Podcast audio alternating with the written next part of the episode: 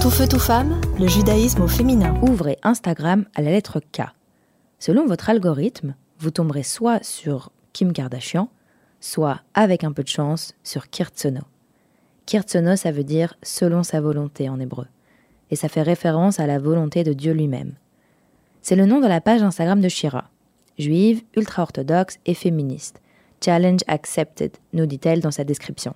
Shira, c'est une jeune française juive ultra-orthodoxe de 28 ans, dont le compte Instagram sert à vulgariser des concepts féministes pour une audience ultra-orthodoxe. Par exemple, dans son tout premier post, elle explique vouloir concilier son orthodoxie et son féminisme tout en gardant ses valeurs et traditions.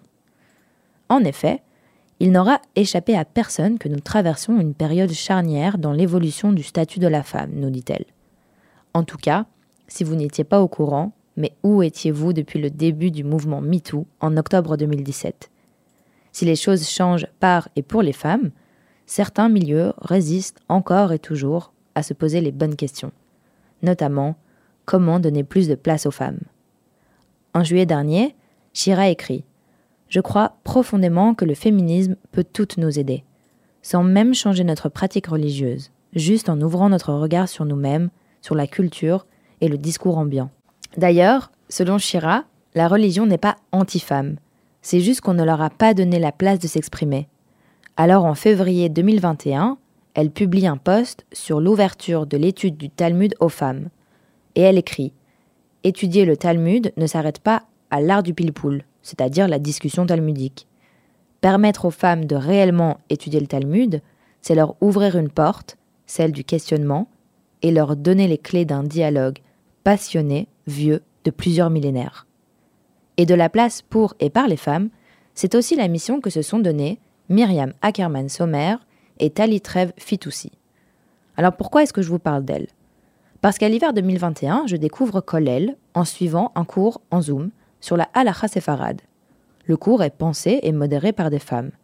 Et c'est ça, Kolel, un collectif français d'études religieuses qui organise des cours sur textes de Tanar, Talmud et Halacha. L'ambition de Kollel, c'est de changer la représentation dans la religion juive et d'ouvrir les portes de l'étude à ceux qui en ont longtemps été écartés, les femmes. Et je suis en admiration.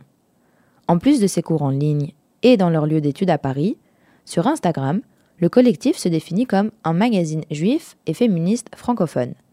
On y trouve des quiz sur la paracha, mais aussi des parcours de femmes inspirantes, contemporaines ou bibliques.